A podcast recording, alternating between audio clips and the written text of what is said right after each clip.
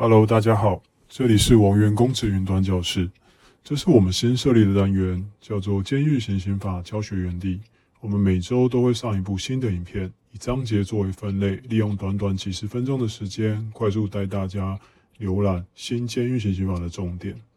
那修法至今也超过一年了，许多的细则跟法令规定也日渐完备。因此，对于一些尚未更新的书籍，以及缺乏最新资讯，甚至是实务经验，都会收录在本次的影片之中，一一带给大家。那我们开始吧。哦，对了，提醒大家，本影片重点都会上红字，方便考生做笔记，还请大家特别注意哦。在正式影片开始之前，麻烦大家帮我们按一下影片下方的赞，以及点击订阅按钮，加开启小铃铛，才不会错过新片上片通知哦。进入到第一百四十九条是外衣间，为使受刑人从事生产事业、服务业、公共建设及其他特定作业，并实施阶段性处遇时，其逐步适应社会得设外衣间，其管理及处遇实施办法另以法律定之。外衣间其实这个部分，呃，跟旧法的差异性其实不大。那外衣间，外衣间基本上就是让一些表现比较好的受刑人能够到外衣间服刑，那透过在外从事生产事业啦、服务业等等其他的工作，与社会比较多的接触，然后让他适于社会生活，以利日后他即将出监的时候的接轨。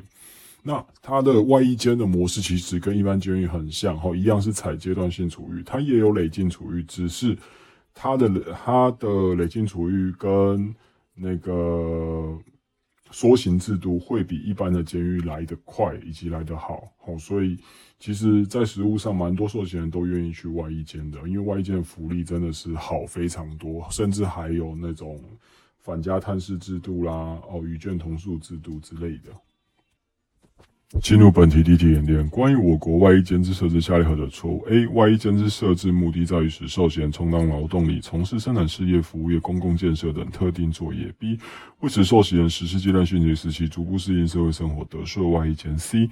外衣间管理及处遇实施另一法律定制。D. 我国现有独立外衣监狱有三座。哈，答案是 A，A 是错误的。第一百五十条是有关交通费用的偿还。依第六十条第二项及六十二条第二项之规定，应由受刑人自行负担之交通费用，由监狱先行支付者，监狱得由受刑人的保管金或劳作金扣除。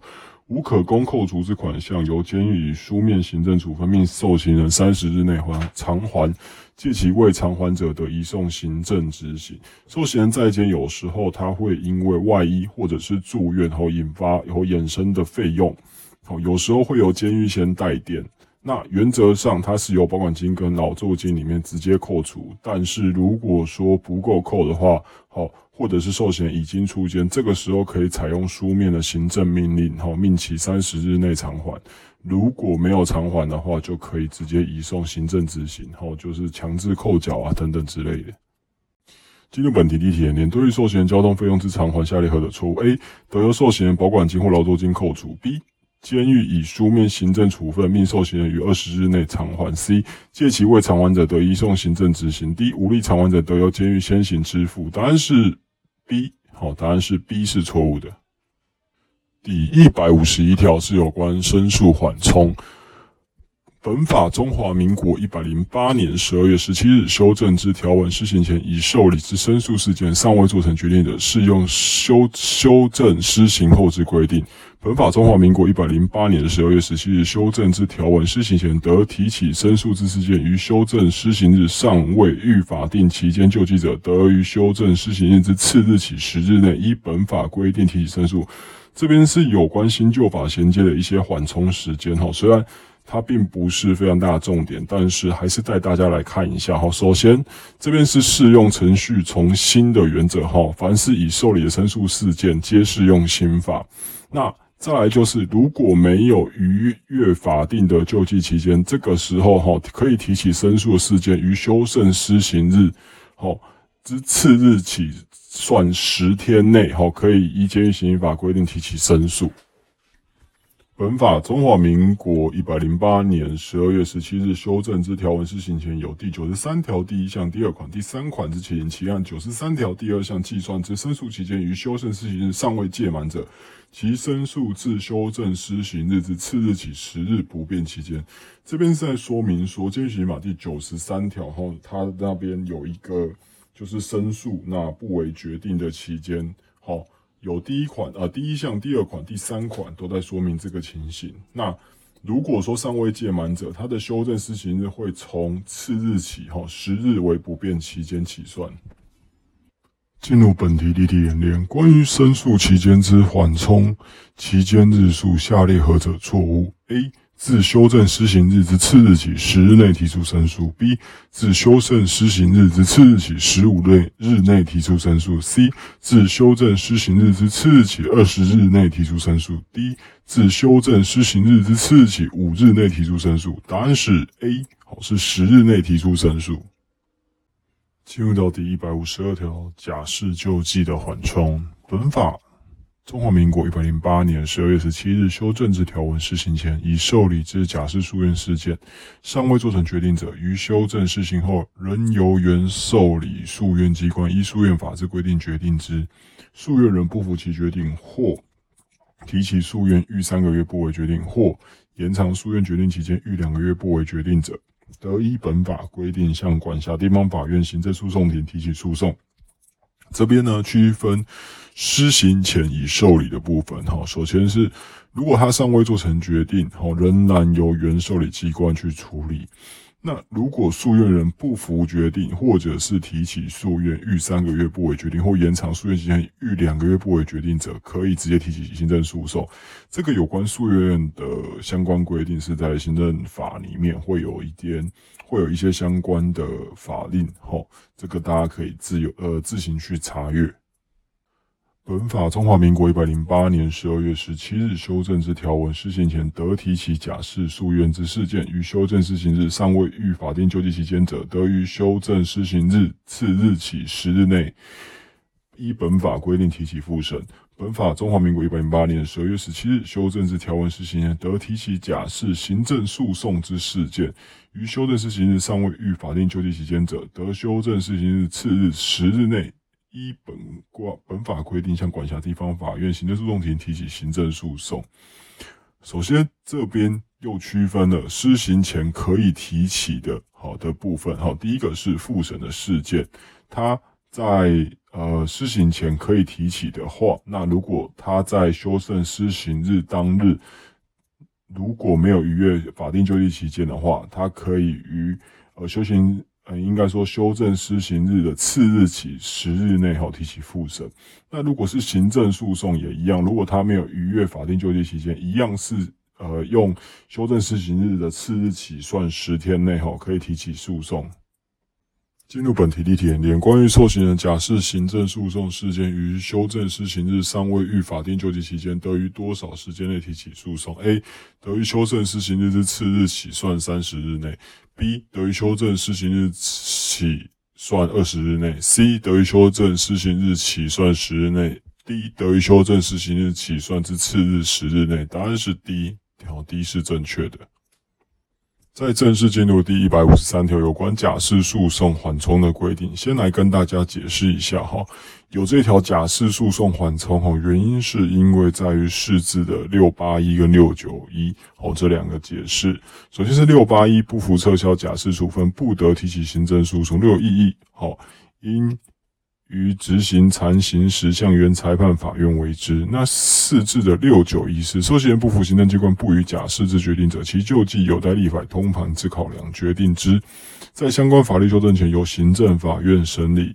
好，因此像现在的的陈情申诉起诉已经完备。好，所以的话，就是在修补当初这一些呃大法官解释的一些争点。那我们来看一百五十三条的内文。本法中华民国一百零八年十二月十七日修正之条文施行前，因撤销假释以系除法院声明异议之案件，尚未终结者，于修正施行后，仍由原法院依司法院释字第六八一号解释之意旨，依行政诉讼法之规定审理。后，前项裁定之抗告、再抗告及本法中华民国一百零八年十二月十七日修正之条文施行前，已由地方法院或高等法院终结之声明异议案件之抗告、再抗告案件尚未终结者，于修正施行后，由高等法院或最高法院依释字好司法院解释六八一号解释之意旨，依行政刑事诉讼法之规定审理。这边是有关撤销假释已经声明异议的部分，区分已终结以及未终结。那对于已经终结的案件，好，的抗的抗告，然后他提出抗告再抗告嘛，那这个时候，哈，可以由高等法院或最高法院依四至六八一号的解释，哈，依据刑事诉讼法规定办理。那如果是呃针对法院声明异议的案件尚未终结，哈。修正时期后，由原来的法院，然后一四至六八一号解释，所以这个是它是隶属于不同的层级，好去做这个规定审理的。本法中华民国一百零八年十二月十七日修正之条文施行前，因撤销假释得声明异议之案件，得于修正施行日之次日起算三十日内，依本法规定向管辖地方法院刑事诉讼庭提起诉讼。本法中华民国一百零八年十二月十七日修正之条文施行前，因不予许可假释而依司法院解释六九一号，已系属于高等行政法院。之行政诉讼事件于修呃修正施行后，依下列规定办理。哈，一尚未终结者，由高等行政法院裁定移送管辖地方法院行政诉讼体，因本法规定审理其上诉抗告一同。二已终结者，其上诉抗告仍依原诉讼程序规定办理，不适用修正施行后之规定。这边是细数。未确定不予假释的部分哈，未确定哦，因为等一下会有一个已确定哈，所以可能要做一个区分。这边是未确定不予假释的部分。首先，它系属于高等行政法院哈，那区分未终结与已终结。如果是未终结，由高等行政法院裁定移送管辖的地方法院行政诉讼体，因本法规定哈审理。如果是已终结的话，它的上诉抗告仍然用原本的诉讼程序办理哈，不是用新修正的之后的规定。本法中华民国一百零八年十二月十七日修正之条文施行前，因不予许可假释，而依司法院四至六九一号解释，以系属最高行政法院于修正施行时尚未终结之前项事件，仍依原诉讼程序规定办理，不适用修正施行之规定。如认上诉或抗告不合法或无理由者，应予驳回；有理由者，应为上诉人或抗告人胜诉之裁判，必要时发交管辖地方。法院行政诉讼庭依修正施行后之条文审判之。延续刚刚好，系属高等行政法院部分，如果是依司法院释字六九一号解释，以系属最高行政法院。那这个时候，好，尚未终结的事件又原依原诉讼程序办理，那它是区分为无理由以及有理由。如果是无理由，哈，上诉抗告无理由就直接驳回；如果是有理由的话，这个时候上诉或抗告人已经胜诉了嘛，那他必须要发交地方法院刑事诉讼局去修正，但是他是用施行后的条文去审判的，哦，这是不太一样的。本法中华民国一百零八年十二月十七日修正之条文施行前，确定不之不予许可假释行政诉讼事件裁判其再审之提起或申请，由高等行政法院、最高行政法院依原诉讼程序规定办理，不适用施行呃修正施行后之规定办理。哈，这边就是跟刚刚的差异，这边是已经确定不予假释了。哈，刚刚那边是未确定。那如果是已经确定不予假释的行政诉讼的话，它的再审的提起或申请由高等行政法院、最高行政法院吼来办理，它不适用新修正的规定。进入本题例题，一百零八年十二月十七日修正之条文是行前，应不予许可假释以系属高等行政法院之行政诉讼事件，依司法院释字第几号规定办理？A 六五三号，B 六七三号，C 六八一号，D 六九一号。答案是 D 号六九一号。第一百五十四条是有关军事的受刑人，因军事审判法执行之军事受刑人准用本法之规定。好，这边所讲述的是所谓的军事监狱。好，军事监狱及看守所，因为经历修法过后，那。现在已经移交到法务部所呃所属的矫正机关，哈，依相关的矫正法规办理。那军监移交最新的有巴德外一监以及台南的第二监狱。